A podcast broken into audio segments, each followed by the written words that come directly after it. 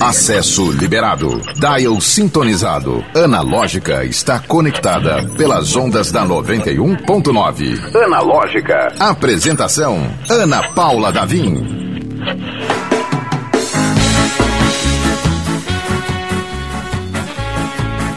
Atenção, tripulação.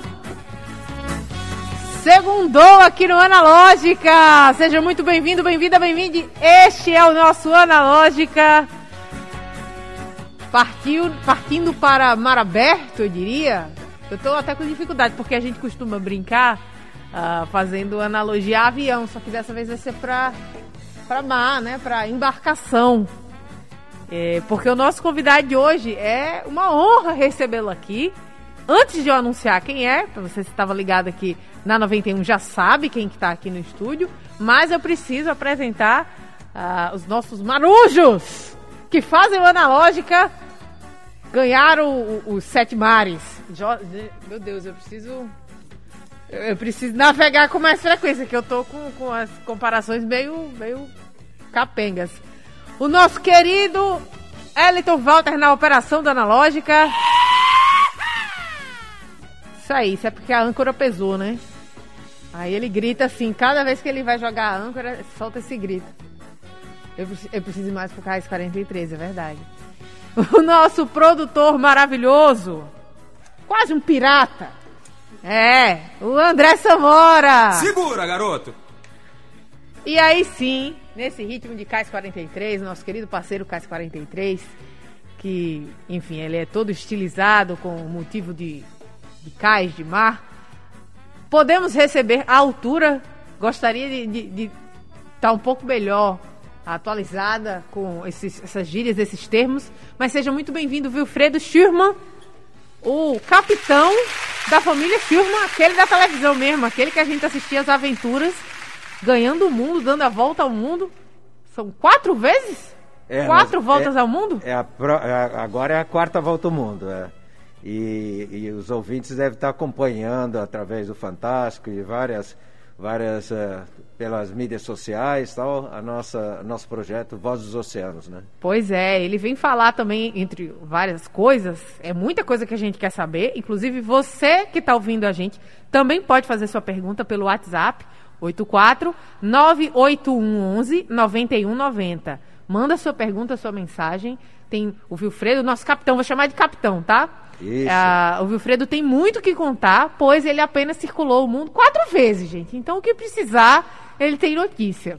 Ah, e tem, também tem o projeto Voz dos Oceanos, que é um projeto belíssimo. Que vamos começar nossa conversa Isso. com ele, né? Isso. É... Bem, o projeto Voz dos Oceanos, uh, nós estamos 37 anos no mar. Né? Então, nós sempre fomos muito ecológicos, sempre cuidamos muito do, do nosso mar. O nosso mar é a nossa casa, o nosso escritório, né? é o nosso feijão com arroz, é o dia a dia. Então, a gente tem que cuidar muito. E na última expedição, que nós fomos para a China, Japão, né? fomos a, na Antártica, nós passamos uma ilha muito pequena entre a Austrália, Papua Nova Guiné e, e o Japão. E aí ali não, é, não tem ancorador, não tem, não tem nada, mas uh, o dia estava muito bonito. E nós dissemos, puxa, vamos visitar essa ilha. Quando chegamos nessa ilha, ficamos apavorados de tanto plástico que tinha na Nossa. ilha. Nós temos uma compactadora que compacta 80% do plástico dentro do barco. Nós pegamos, limpamos as garrafas, levamos para a nossa compactadora um inflável cheio e eu no Facebook, sem impulsionar, sem nada, eu falei, olha que maravilha esse lugar, olha quanto plástico. Na, puxa vida, os nossos oceanos estão sofrendo, estão pedindo fôlego. Em duas semanas deu 2 milhões de pessoas, viralizou né, no, no, Brasil e no mundo. E nós vimos que agora é o momento certo né, de a gente trabalhar forte e é aí que surgiu a Voz dos Oceanos. As pessoas ficam assim, ah, mas o, o, lixo no mar é pouco. Não é muito, são 8 a 10 milhões de toneladas de plástico todos os anos no, no mar. E o mar, se fizer uma comparação, Ana Paula, a floresta amazônica representa 13% do nosso oxigênio. Todas as florestas tropicais com o Amazonas representa 34%. Os oceanos representam 60%.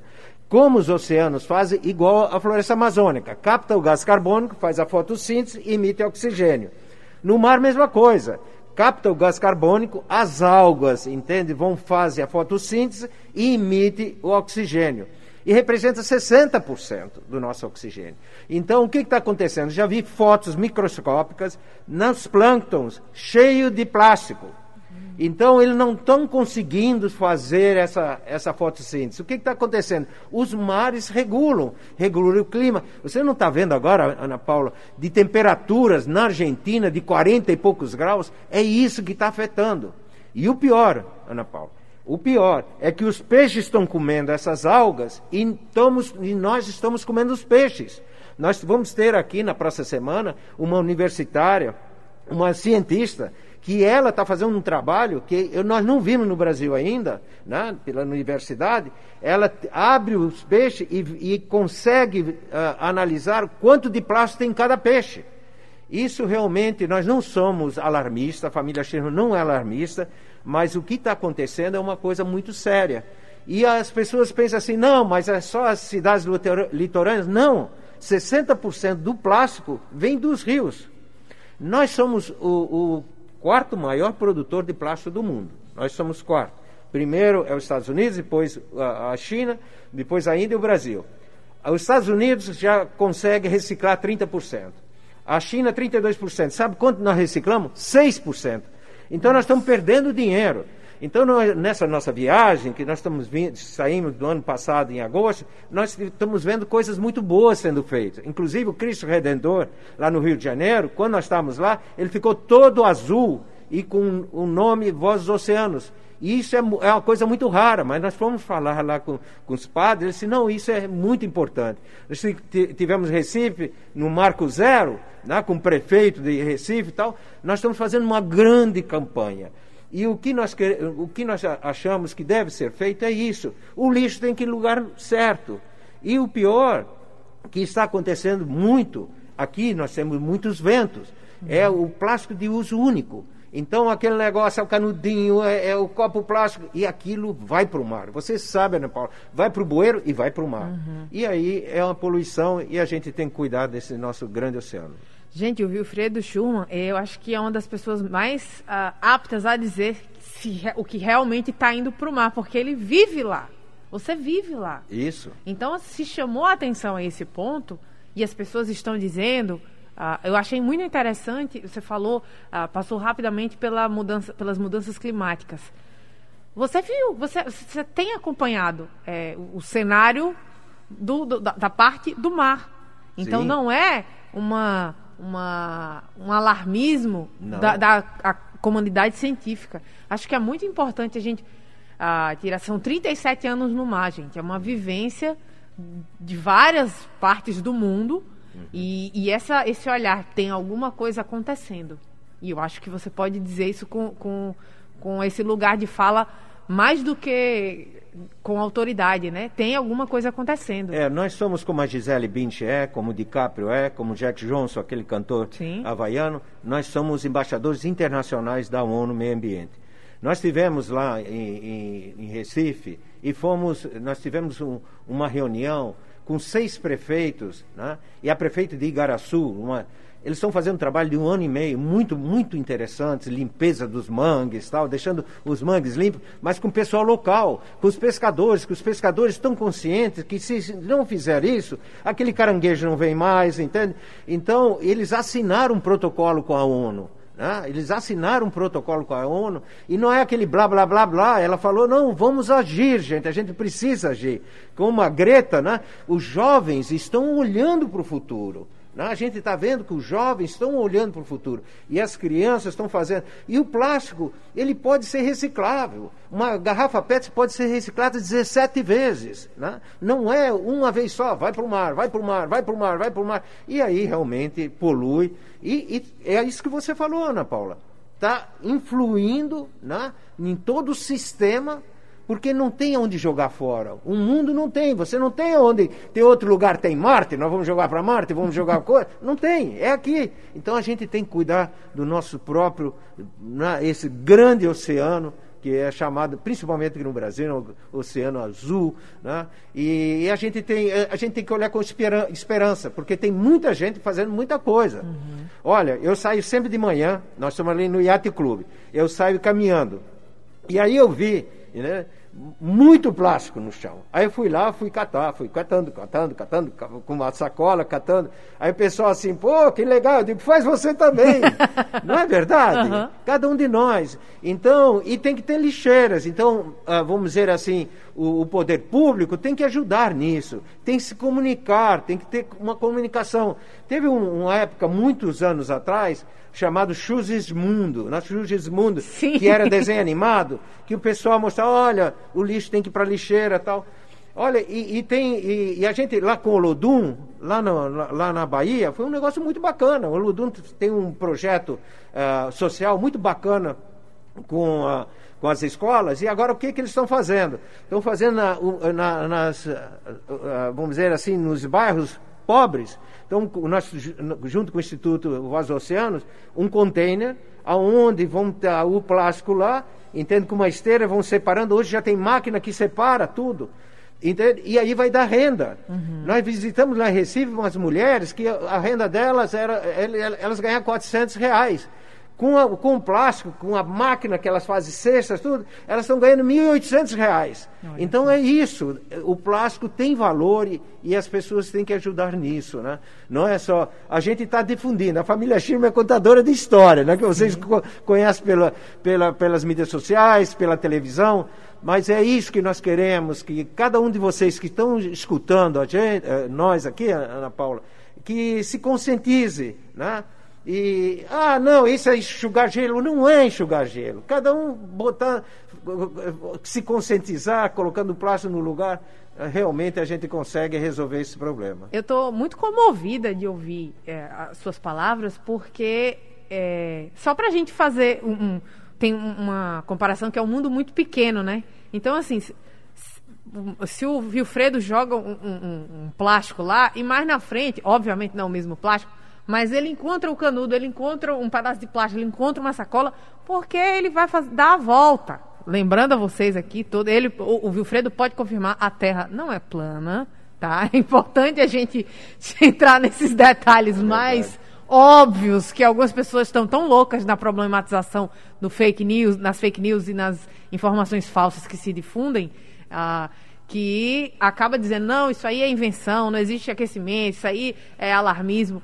Não é. É uma terra, é uma única terra. E é muito comovente ver a sua preocupação, porque você teria tudo para dizer, ah, não, tá com, com plástico aqui. Ou pior, o fato de morar no mar, saio do, do, do de, um, de um oceano, passa para o outro, o que eu larguei naquele oceano ali, nunca mais vou ver. Mas não, ver de uma, de uma forma ou de outra você encontra, né? Então, Ana Paula, daqui a 50 anos, isso já comprovado, estatisticamente, vai ter mais plástico no mar, se continuar como está, do que peixe. Olha só. Né? Então, é uma coisa realmente de. Aquele pescador que vai pegar aquele peixe, o peixe que daqui a pouco está mais raro. Há cinco anos atrás, entende? Dez baleias cachalote. Baleia cachalote é aquela que tem cabeça grande, uhum. tá? Dez nas praias. Foram abrir os estômagos das baleias, toda de plástico, tem a rede de 3 metros Meu dentro da, do, do estômago da, das baleias. Então é isso. E, e, não é, é o peixe pequeno também, que ele vai comendo os plânctons, entende? O, uh, e aí ele vai comendo, ele vai se contaminando. E nós temos uma, uh, uma está conosco uma, uh, uma instituição holandesa que só de cientista. A minha esposa teve duas vezes participação que eles fizeram um convite especial para nós eles já têm, na placenta, já descobriram Nossa. que na placenta da, da, das mulheres já tem microplástico, né? E realmente é um, é um problema que está afetando a nós. Eu não estou falando isso, é, as pessoas que estão ouvindo podem fazer pesquisa na, na internet, junto ao Google, vão ver que o que eu estou falando é a realidade, entende? Ô Wilfredo, o capitão, mais legal Sim. o capitão, né? É, e o que a gente pode fazer? Você falou alguns exemplos muito interessantes de algumas atitudes que já estão sendo tomadas. Você mesmo tomou uma atitude muito sábia, né? Uhum. Tá cheio de lixo aqui, por que, que eu não vou re, re, re, recolher, né? É, o, que se, o que a gente pode fazer para sair dessa inércia? Olha, né? a gente pode fazer muita coisa. Ontem nós tivemos na Pipa, né, tem uma ONG lá que já está fazendo, cada rua é, é, é adotada, então eles têm lá coleta seletiva. Né, isso é lei federal, que cada prefeitura já deveria ter. Uhum. Mas eles fizeram uh, os bares, restaurantes. A Pipa, um exemplo, é, é um negócio que tem que cuidar, porque uhum. senão vai ficar como Porto Seguro. Porto Seguro era lindíssimo, virou uma, virou uma bagunça lá, Porto Seguro. Tá? Pouca gente já não vão mais. Então tem que cuidar de cada lugar. E aí tem que conscientizar as pessoas do local, porque por que jogar né, fora? Porque já, eu já tive uma, uma oportunidade lá em Santa Catarina, que eu estava dirigindo e uma pessoa jogou uma, uma coisa fora, eu acho que era uma fralda. Aí eu passei comecei a buzinar, buzinar, buzinar, buzinar. Ele, não faça isso tal. E eu passei na frente, eu ia para Florianópolis, passei na. E a minha gasolina tinha terminado, e o carro veio atrás e veio lá conversar comigo. Ele abriu e disse: Me desculpa, meus filhos deram uma bronca tão grande em mim, nunca mais vou fazer isso. Então é isso aí. Ana Paula, se você está na sua. Na, na, os ouvintes que estão ouvindo aí, estão na sala, estão com um picolé, né? pega o papelzinho e joga no chão. Não. Quando acaba o picolé, vai derretendo, vai ficar no chão. Quando tem um palito, vai jogar no chão? Não, vai jogar no lixo. Assim tem que ser a cidade. A gente tem que cuidar da cidade. A cidade é um grande patrimônio nosso. Então, se cada um de nós conscientizarmos nisso, a gente, isso vai se reverter, realmente vai reverter.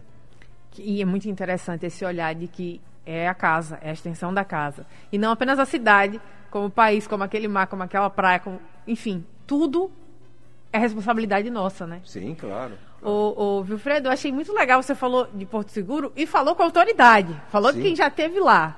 E aí eu queria, ah, além da, da, dessa conversa maravilhosa e muito importante, já inclusive deixar o, destaque. Ana Paula, posso te interromper? Pode. Agora, de um, de um lado, Porto Seguro, eles estão revertendo. Aí nós fomos para o Morro de São Paulo, lá, uhum. lá, lá na Bahia.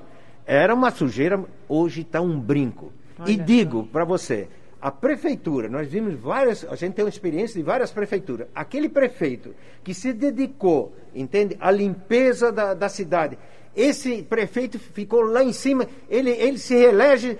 Claro, a população está vendo as coisas, entende? Não é somente pegar e, e, aí diz assim, ah, mas isso não dá voto. Claro que dá voto, gente.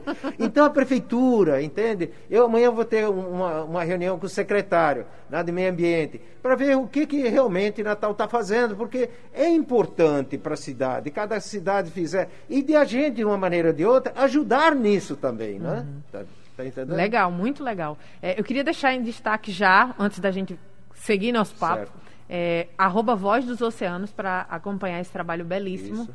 Né? É uma organização para a preservação ambiental e tem muitas imagens bonitas e o trabalho de vocês, da família, em ação, né? É isso aí. Ah, tá, tem aqui uma foto do Wilfredo catando uns lixinhos, fazendo vergonha, a cidade fazendo vergonha, o rapaz passeando por, pelos quatro cantos do mundo, veio catar os lixinhos da gente, peço desculpas em nome do natalense. Mas aquela a, a, Ana Paula, vocês lembram quando teve a Copa do Mundo? Lembro, os japoneses, japoneses lembra disso? Sim. Todo o Brasil viu isso, entende? Por que, que nós não podemos fazer? Pois é. Né? É só ter as lixeiras no lugar certo, entende? Nós temos dentro do barco, então eu vou falar. Dentro do uhum. barco nós temos painel solar, eólico, hidrogerador, tudo energia limpa. Nós temos uma, uma duas, duas uh, nós temos compostagem, uhum. entende? temos duas hortas. Nós temos a nossa salsinha, manjericão, tudo dentro do barco, que, que é uma coisa pequena. Nós temos uma compactadora que nós fomos para a Antártica com 11 pessoas, 25 dias, três pacotinhos só. Imagina você, nos edifícios, se a prefeitura colocasse, não, ó, vamos, vamos botar separado aqui. Uh, uh, como é? Vidro, né? papelão, eh, latinha, prensar aquilo, já vem a cooperativa, já vem com tudo certinho, e a cooperativa já leva, já vão ganhar dinheiro com isso. Então a gente tem que ajudar, principalmente as pessoas que têm carentes, que podem ter uma fonte de renda com isso, né? Isso é interessante, é, né? É. Você falou aí 25 dias, 11 pessoas. 11 três... pessoas, 25 dias, três pacotinhos três assim. quadradinhos, né? né? Então, é, claro, compacta é uma prensa na realidade, uhum. né? Mas é, são pequenas coisas ali que, Isso. Que fazem a diferença. Faz a diferença. Em definitivo. Uh, Vilfredo, agora, obviamente, eu vou perguntar dessa, desse conhecimento. A gente estava falando é, sobre as, seus filhos, né? E o que mais me chamou a atenção na época que eu assisti o Fantástico, ainda criança, era: Meu Deus, esses meninos estudam no mar! É, foi a primeira coisa que eu pensei enquanto eu assistia a, as entradas uhum. semanais de vocês. E aí você estava contando que as crianças, quando foram à escola, a, acabaram tendo um, um, um, desempenho até muito bom. Foi, foi. Porque viam a, as coisas que estudavam uhum. com os próprios olhos, né? Ana Paula, é como homeschooling, agora com a, com a pandemia. Uhum. Nós, isso foi em 84, nossos filhos tinham 7, 10 e 15 anos. Então, eh, eu tive que, eu sou economista, mas tive que aprender a didática, porque eu tinha que ensinar as crianças. Uhum. Né? É, e, e a Heloísa já é pedagoga, não tem problema nenhum, é professora. Então, começamos a, a, a trabalhar com eles, com as escolas brasileiras. Uhum. Mas naquela época, tinha muita greve, aí não vinha o correio, e a gente via que os outros barcos, tudo era estudado pela Calvary School, é uma escola americana de mais de 100 anos que é o pessoal de circo, o pessoal missionários tal. E eles, o, o, material didático vinha todo o material didático, entende, para todo ano, uhum. e eram 300 dólares, nunca me esqueço. As provas eles tinham que fazer na frente de uma autoridade, ou de um policial, ou de um padre, ou de um missionário, tinha que fazer, porque a prova era feita e, e eles selavam a prova e eles mandavam. E os meninos foram aprendendo. Agora, aprendia, exemplo, um bolo, um quarto, dois quartos, né? Aprendiam na prática. Eles tinham que fazer 22 redações por, por mês, você imagina. Podia ser qualquer assunto. Então, eles evoluíram muito. Aí, quando chegamos na Nova Zelândia, que a gente teve uma tempestade muito violenta, pegamos ventos de 135 km por hora, ondas de 10 metros, e nós perdemos dois mastros. É, Perdeu dois mastros? dois mastros na tempestade. Foi, e a tempestade foi o seguinte: a gente, a gente teve uma previsão boa. Né? Na época não tinha como tem hoje a previsão meteorológica tão boa. Mas a gente teve de um meteorologista, que, que era radioamador, eu também sou. Ah, ele legal. assim: olha, esse é o momento de sair. Nós saímos. Passado dois dias, ele liga à noite, me chama no rádio, digo, Wilfredo, Wilfredo, tem você tem que, você não tem mais volta, te prepara, os carneiros estão congelando na Ilha Sul, está entrando uma frente fria, uma baixa pressão, te prepara. Bem, nós tiramos, a, tem dois mastros, né? A vela da frente colocamos uma vela pequena, uma Storm Jib, que é a vela de tempestade, a vela do meio baixamos toda e deixamos um pedaço da, da, vela de trás, porque a velocidade é fator de segurança. Então a gente descia as ondas como prancha de surf. Meu e quando Deus. você desce naquela velocidade, a tendência do barco é atravessar. Se você deixa atravessar, vem uma onda e te capota. Né? Então a gente tinha que ficar na roda de leme pá, e entrar, como a gente chama na gíria, né? pegar jacaré. Bem, normalmente nós estávamos com 5 abaixo de zero, porque era uma frente fria. Jesus. Nós estávamos com muito frio. E, ah, de repente, a, a Heloísa tinha que vir me substituir e ela não veio. Aí eu bati na, na, na, na gaiuta e a janelinha. Aí ela não veio. Aí eu fui lá, deixei no piloto automático um instantinho, fui lá para baixo. Ela está fazendo chocolate quente. E de repente escutei assim um barulho, pá! Eu digo, nossa, os nossos seis cilindros de mergulho, uma onda levou inteiro. E de repente um barulho ensurdecedor. Eu pensei que nós tínhamos batido numa baleia primeiro, depois eu pensei que tinha batido num container. Nós perdemos um casal amigo nosso, um navio perdeu 16 containers, eles desapareceram na, na região. Nossa. Quando eu fui lá para lá para cima, aí os dois machos tinham caído. Bem, o que, que nós fizemos? Cortamos tudo, foi tudo para o fundo do mar, e aí nós tínhamos que tomar uma decisão: ou ir para Ilhas de Tonga, onde agora teve aquele vulcão, Sim. ou voltar para Nova Zelândia. E a gente voltou para Nova Zelândia, que a gente tinha motor com uma autonomia de 400 milhas, estava a 380 milhas. E, de, e aí eu fui fazer a navegação, nós estávamos sendo jogados para cima de um banco de areia. Mas o banco de areia tem 42 metros de profundidade, não tinha problema. E o problema é que em redor do banco de areia as profundidades são abissais. 3 mil metros, 5 mil metros, as fossas de Tonga têm 11 mil metros. E eu sabia que grandes ondas é, nesse momento, numa tempestade. E realmente veio uma onda, nós chamamos a cavalor. A onda veio, veio, veio subindo, o barco foi subindo, subindo, subindo. Parecia que nós estávamos num, carrinho de montanha russa, sabe? Gente. Eu digo, nossa, nós vamos capotar de proa a popa e ficar embaixo das 25 toneladas. Aí quando chegou lá em cima, teve uma queda de 6 metros, a onda passou por cima. Aí eu disse, não adianta, como a gente fala na gira, dar murro em ponta de faca, ainda mais com a natureza. Deixamos 45 graus o barco Esperamos dois dias e meio, a tempestade passou. Falamos com, com o rádio, botei uma antena E aí eles queriam uma fragata da Nova Zelândia nos resgatar. Eu digo, não, nós vamos voltar no, com os nossos próprios meios. Porque eles resgatam o, as pessoas, mas não o barco. O barco tu tem que, ah. tu tem que deixar. E águas internacionais, quem achar o barco é deles. Você até pode negociar depois. Mas levamos da Nova Zelândia até onde perdemos os mastros, dois, dois dias e meio. Para voltar foram 11 dias. Pegamos mais duas tempestades. Nossa. Mas graças a Deus voltamos no. Eliton Walter, nosso operador, está sem ar. Paralisado até agora, depois dessa, dessa história é maravilhosa porque tudo acabou bem, mas. É, mas é... no mar você tem que se preparar. Se nós, se nós não tivesse, se tivesse afundado o barco, nós estaríamos na balsa salva-vida. Nós temos balsa salva-vida com uhum. alimentos dentro da balsa, esse negócio todo. E rádio, né? A gente tem comunicação, uhum. isso que é muito importante. E você tem uma comunicação direta com os aviões com, com emergência. Uhum. Então os aviões sabem onde você está lá embaixo, né?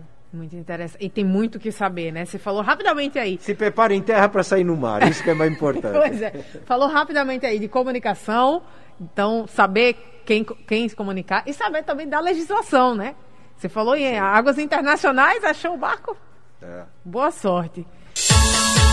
O programa Analógica é 100% digital. Acesse o streaming pelo YouTube e Instagram da 91.9. Confira ao vivo o que está rolando dentro do estúdio. Analógica com essa entrevista absolutamente maravilhosa. Quer participar? Manda um alô aí no youtube.com/barra 91FM Natal. A gente tá ao vivo. Mandar um alô para Maria da Conceição e Lia, que estão pirando com essa, com essa conversa, com essa entrevista, com o nosso capitão Wilfredo Schurman, da família Schurman, como a gente conhece, né, nacionalmente. E acho que uma das perguntas que você já está cansado de responder, mas a gente precisa fazer, são os lugares mais inesquecíveis ao longo dessas viagens, de 37 anos de viagem? Olha, tem, tem lugares muito lindos, né? E é, é uma pergunta muito difícil de ser respondida, mas eu posso falar em três. Primeiro, uma que está muito perto aqui do Brasil, que é o Chile. É a, a, Patagônia chilena, os canais, os glaciares tal e tem não tem quase ninguém tá dizendo e você pode tem até um naviozinho que faz isso tal Bem, a segunda é a Polinésia Francesa. A Polinésia Francesa é um lugar espetacular. E tem uma coisa muito curiosa na primeira viagem, né? Nós chegamos numa ilha, tinha de 180 pessoas. E eles, quando você chega, eles vêm com, com o culelê, que é o cavaquinho e tal, e eles trazem colchões, tudo, e ficam ali para conversar com a gente. Que legal. E a gente estava assim no cockpit e tinha uma morena do meu lado, né? E aí disse, começou a conversar com a minha esposa, né? Olha, miri, miri, aí e aí ela começou a passar um, a mão no braço, mirimiri. Aí a minha esposa disse, carinho, carinho. Aí ela começou, aí deu um beijinho aqui no, no, no, no pescoço. Aí a Heloísa, beijinho, e começou assim e tal. E estava, mas estava ali numa boa. De repente ela conversa com a minha esposa e disse, eu quero falar em particular com você. Aí ela pensou que queria ir no toalete, foi lá embaixo, disse, eu queria emprestar do seu marido. Aí, Heloísa, como é? Eu disse, não, porque você teve filhos, você é morena, e você teve filhos louros.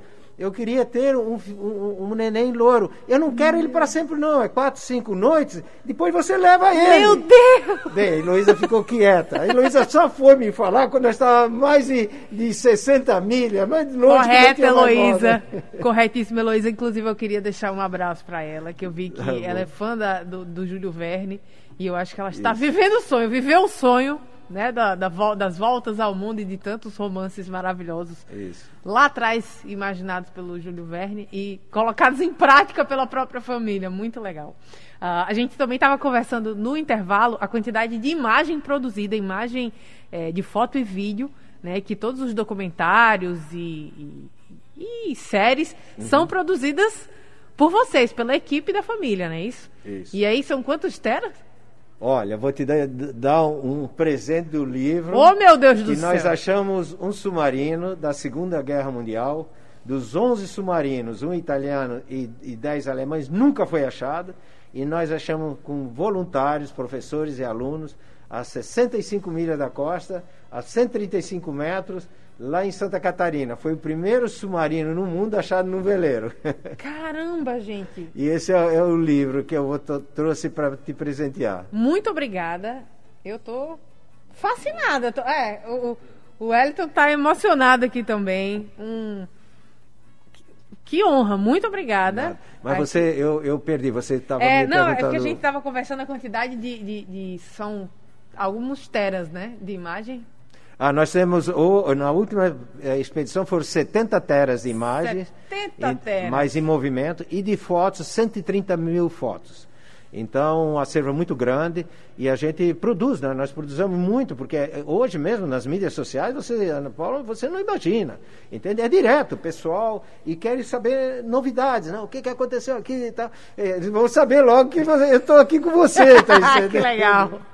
Muito legal. Outra coisa também que a gente fica curioso é os- aqueles lugares. Por exemplo, depois dessa aventura é, da, da tempestade da Nova Zelândia, é, que lugares? Eu não sei se você pretende voltar a- ali pela proximidade de Tonga e da Nova Zelândia, mas ah, tem algum lugar que você não. Não, não, eu prefiro não passar mais. Bem, eu- Passou eu- nervoso ali. a Nova Zelândia é muito lindo, né? a Polinésia, não é por causa da morena, tal, porque não mas o povo polinésio, quando nós fomos embora, entende, as famílias tal, choravam, tal, por que, que vocês vão embora? Tá, é, uma, é uma afetividade muito grande, né? um povo muito... O, o brasileiro tem esse também, tem muito coração.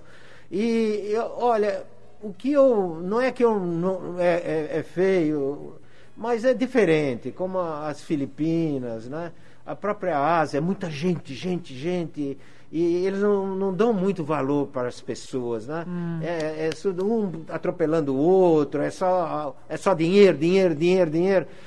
Nas pequenas comunidades é diferente, né? E a gente aprende muito com as pequenas comunidades, com pescador. Eu gosto muito de conversar com eles. Né? São gente simples e às vezes eu vou te contar uma coisa que nos aconteceu. Nós estávamos na Polinésia e aí eles fizeram uma festa tradicional, uma festa muito muito linda, só polinésia. Então eles pegam, entende, é carne, é, é, peixe, tudo eles põem numa cesta grande e aí põem fogo com pedras incandescentes, eles fecham com bananeiras e tal, e depois servem, mas eles comem tudo com a mão. E a gente comeu. E, era, e com aquelas danças e tal. E eu tinha que ir embora segunda-feira. Isso foi no domingo e eu fiquei olhando assim pro, pro oceano azul, assim. E aí eu não vi que tinha um senhor mais de idade e, e veio conversar comigo e disse, por que você está triste? Por que você não está lá se divertindo? Eu digo, não, eu não estou triste. Ele disse, não, abre teu coração, o que está acontecendo? Eu digo, então eu vou falar, eu tinha que, eu ter que ir embora amanhã, meu visto terminou. Ele disse, não, essa ilha é minha, o senhor pode ficar quando quiser. Ele não podia imaginar que eu precisava visto, né? Aí ele assim, olhou para mim, bem, me encarou e disse, por que vocês ocidentais sofrem tanto com amanhã, Wilfredo? Olha só. Vive cada momento dessa vida. E ficou olhando e ele complementou e disse: E o pior é que vocês sofrem com aquilo que já passou. O que passou, passou. Vive esse momento. Isso foi uma lição muito simples de um senhor, entende? Que, que ele era muito pobre ali onde que nós estávamos, entende? Uma pessoa, mas o, a grandeza do que ele me, me transmitiu, esqueço jamais. Que coisa linda. É, esses relatos, eles me lembram um filme, eu não sei se, se você conhece, Moana. Moana, da, sim. da- né, que ela vai ganhando o- o- os mares e vai, vai conhecendo. E o encanto que ela tem, tanto pelo mar como pela, pela natureza ali, a né? natureza. E, e aí o- esse relato me lembrou da avó da Moana conversando com ela, né? Uhum. Enfim, estou aqui viajando, aproveitando, colocando minha referência de Disney. Mas é, são, são momentos especiais São especiais da nossa né? vida, a gente não esquece jamais, né? É verdade. E quantos países é, vocês já circularam? 64 países. 64 É. países. Agora, nessa última viagem, foi, vou te contar, teve uma coisa muito interessante. Nós fomos para a ilha de Bornéu, é a segunda maior floresta do mundo. Primeiro Amazonas, depois Bornéu. E nós queríamos interagir com os orangotangos, que tem 97% do nosso DNA. Nosso barco, a quilha, quando está no, no- no mar, no alto mar, tá- tem 5 metros e 20 calado. Nós temos um equipamento hidráulico que levanta ela e fica com 2 metros e 20. Aí nós entramos pelo rio Cumá, entramos, entramos até um certo ponto. Aí depois veio com canoas, nós fomos mais de três horas. E aí eu fui, foi o diretor de fotografia e eu pedi permissão para a gente eh, filmar os orangotangos. E quando chegamos lá, estava um orangotango sentado junto com o diretor tomando um cafezinho.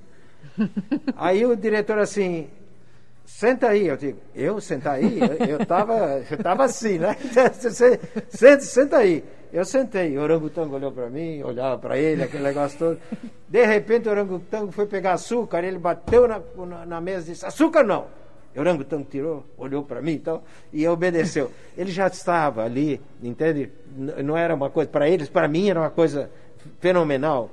E aí no outro dia eles deram autorização, veio toda a equipe, e aí tem um senhor que ficou cego na, na floresta, caiu uma árvore nos olhos, ficou cego, e ele que chama os orangotangos de manhã cedo para se alimentar. Olha então eles colocam as bananas, tá aí, como, grita, assim, e aí a gente vê, pá, pá, tá. mas muitos orangotangos, mais de 120 quilos, né? E de repente, um silêncio total e tu, saiu, muitos orangotangos foram embora. E aí chegou o chefe, bum, só ficou as fêmeas com, com, com, com os filhotes. Aquilo a gente filmou tudo, tá dizendo? Foi uma coisa assim muito especial.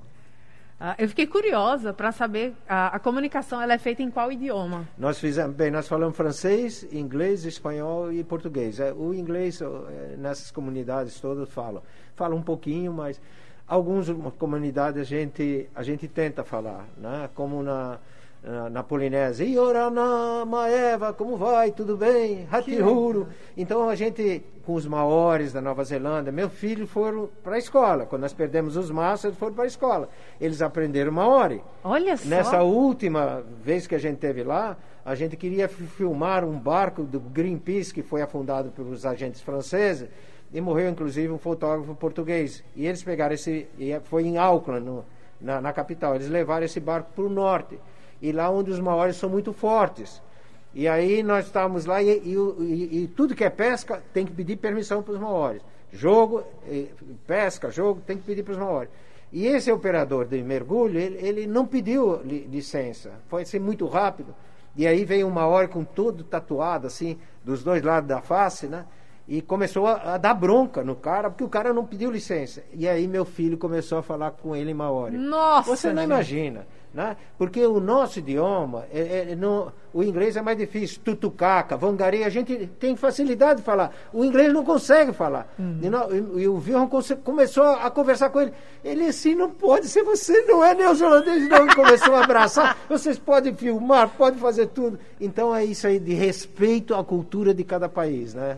Que coisa extraordinária. O, o não, Wilhelm. Wilhelm. É. Que agora é o capitão. É, é o... o... capitão do barco. Como vocês brincaram, é o prático? Você é o prático? É, não, eu sou hoje imediato. Ele, ah, ah, você é o imediato. Ele isso, é o prático. Isso, a gente sempre está ali. Eu sou capitão também. Mas hoje a função dele, na última viagem, eu passei tudo para ele. Então hoje ele é o capitão do barco.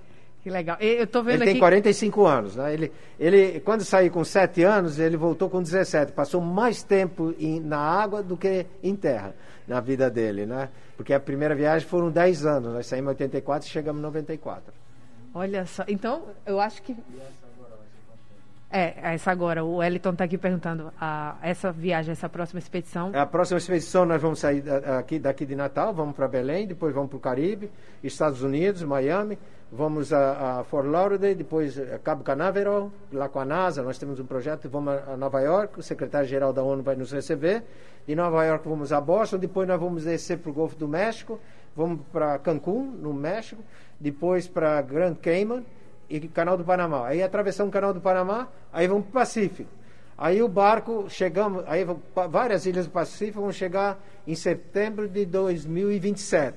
O barco fica três, três meses lá para manutenção, aí vamos fazer toda a Ásia e todo o Oceano Índico. Mais dois anos. Aí paramos na África do Sul, na cidade do Cabo, fizemos manutenção, aí subimos a Groenlândia, Islândia, entende, Escócia e toda a Europa, e aí voltamos. Então o projeto todo é seis anos, nós vamos voltar com barco em 2027.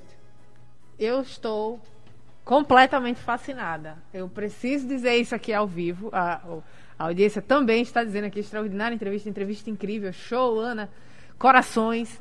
Eu acho que Obrigado. todo mundo que está ouvindo nesse momento está tão encantado quanto a gente aqui no estúdio. Elton colocou a mão na cabeça aqui, imaginando. É, amigo, é muito chão para circular. O mundo, a gente brinca que o mundo é, é. Água, é. É chão de água. A gente brinca que o mundo é pequeno, mas acho que o, o Vilfredo pode dizer: é pequeno, mas é, tá, leva um certo tempo para circular, esse, É, circular esse tempo sim, né? todo, né?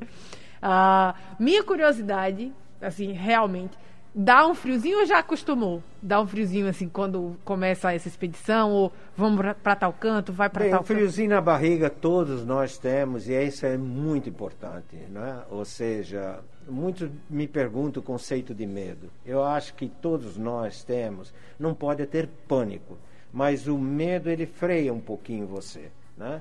Pânico não, você não raciocina, você não sabe, aí você, num barco, muitas, muitas vezes entra em pânico e você não consegue raciocinar e, e, e morre. Então você tem que, no mar, você tem que respeitar, né? A gente, e as pessoas dizem assim, ah, mas vocês conhecem tudo. Cada dia eu aprendo no mar. Cada dia eu aprendo. Então, na realidade, o friozinho na barriga sempre tem. No momento que vem uma tempestade, no momento que nem nós chegamos na, na China, são em Xangai, maior porto do mundo, são 500 navios entrando e saindo, entende? Então, para não, não ter problema de, de, de bater, nos, né? uma navegação bem feita, aí dá o friozinho, você está ali atento, né? aquele negócio. Se dá um, um, uma neblina, que aí você tem que ficar.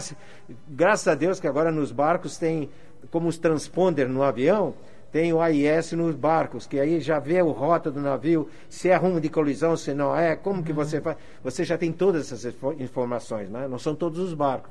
Mas muitas vezes tem barco de, de pesca que não tem equipamento nenhum, então você tem que estar sempre atento. Né? Legal. E o Fredo, acho que eu estou já sendo repetitiva para agradecer muito. Acho que foi uma das entrevistas que a gente ficou mais boquiabertos aqui, toda, toda a equipe, é, com tanta informação, tanto conhecimento e tantas histórias fantásticas. Muito obrigada pela sua presença aqui. É uma honra para todos nós. Acredito que para a audiência do Analógica também. Volte sempre. Quem sabe em 2027 você volta por aqui por Natal. É, eu espero também que a, cidade, a orla, já esteja um pouco mais limpinha, para você não ter que pegar plástico nenhum, nada na, na areia, na orla, que o negócio vai ficar bonitinho e que os seus planos junto à voz do oceano, dos oceanos prosperem para a gente, né? Não é para pro, os outros, não é para outra pessoa, talvez para os nossos né, descendentes. Isso. Mas vem diretamente para a gente. Muito Ana Paula, obrigada. eu quero agradecer você e sua equipe que está aqui conosco, agradecer muitíssimo. E vou pedir, fazer um pedido a Sim. todos vocês que estão nos ouvindo, né? seja você também a Voz do Oceano. A Voz do Oceano não é a família Chima. A Voz do Oceano é uma grande energia, uma grande onda para a gente salvar os oceanos. Muito obrigado. Verdade, gente. Uma salva de palmas. Aplausos. Muito obrigada, a gente vai ficando por aqui. Amanhã tem Analógica às 17 horas. E para acompanhar as aventuras da família Schirman no Instagram, né? No Instagram, é Voz dos Oceanos. Show, muito obrigada, Vilfredo. Analógica, você chegou ao seu destino.